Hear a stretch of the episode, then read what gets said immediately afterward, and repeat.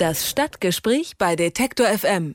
Jung kann von alt lernen, aber alt auch von jung. Dass Kinder sich insbesondere mit technischen Dingen wie dem Internet oft besser auskennen als ihre Großeltern oder sogar ihre Eltern, ist bekannt. Dass dieser Wissensvorsprung auch über die familiären Bande hinaus genutzt werden kann, das zeigt eine Schule in Bonn.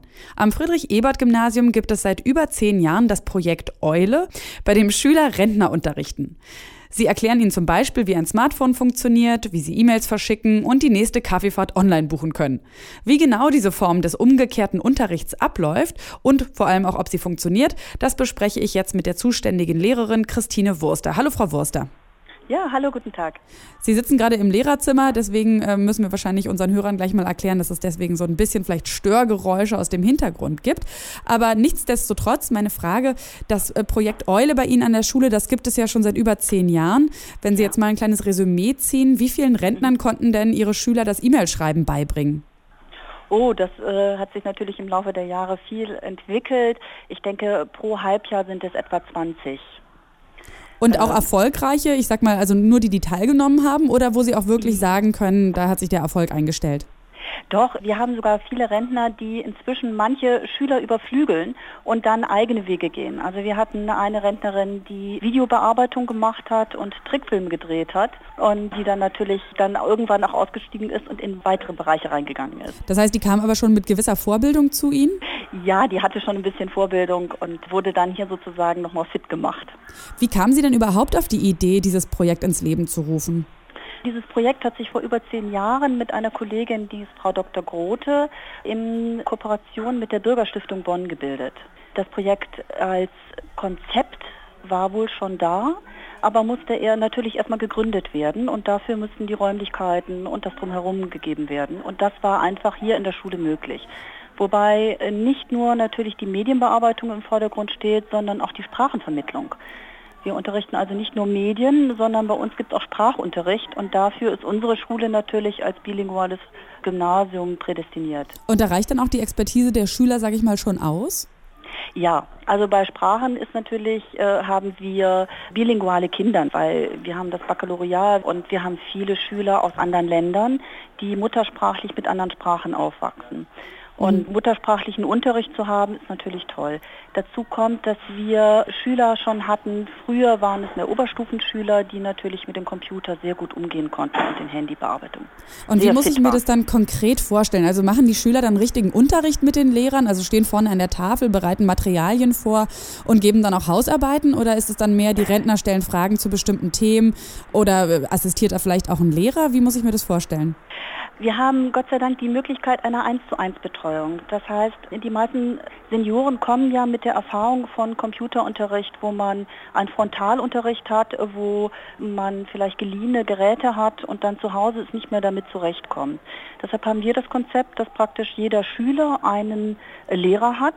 Das heißt, jeder Senior hat einen Schülerlehrer, der ihn im 1 zu 1 genau vermitteln kann, was er lernen möchte, was er lernen kann.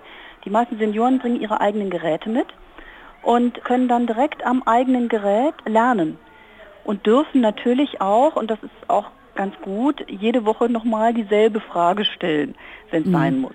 Insgesamt ist das einfach, das Lernen für Senioren ist einfach ja, ist ja auch ein anderes als für Schüler. Also eben auch nicht ganz so steif jetzt an Schulplänen, sage ich mal, festgehalten. Nein, nein, das gibt sondern, es ja gar nicht. Das ist ja. zu individuell. Mhm. Der eine Senior möchte ja eigentlich nur einen Smartphone-Umgang haben, der andere möchte vielleicht auf seinen Laptop mit seinen äh, Enkeln skypen.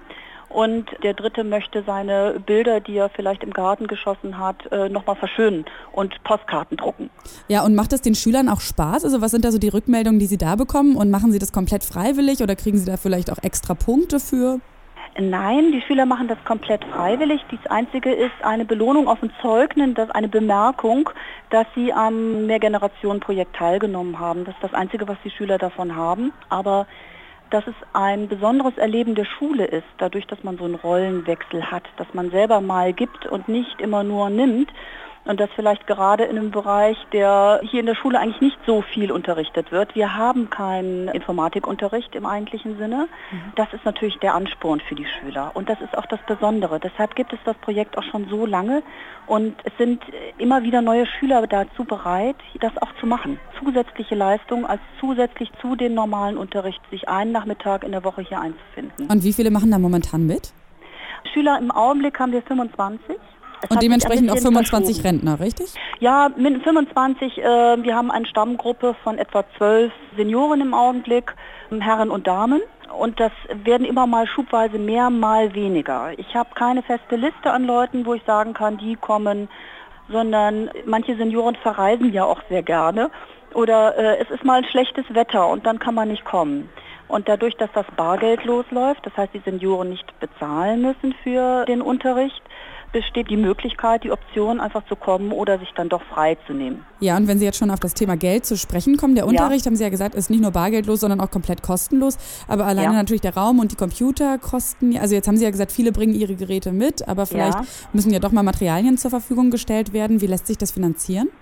Also Materialien werden gar nicht zur Verfügung gestellt. Das haben wir einfach so da. Die äh, Räumlichkeiten werden von unserer Schule ganz großzügig angeboten und ich habe auch die Unterstützung natürlich meines Direktors, der mich für eine Stunde da auch freistellt, dass ich das organisieren kann.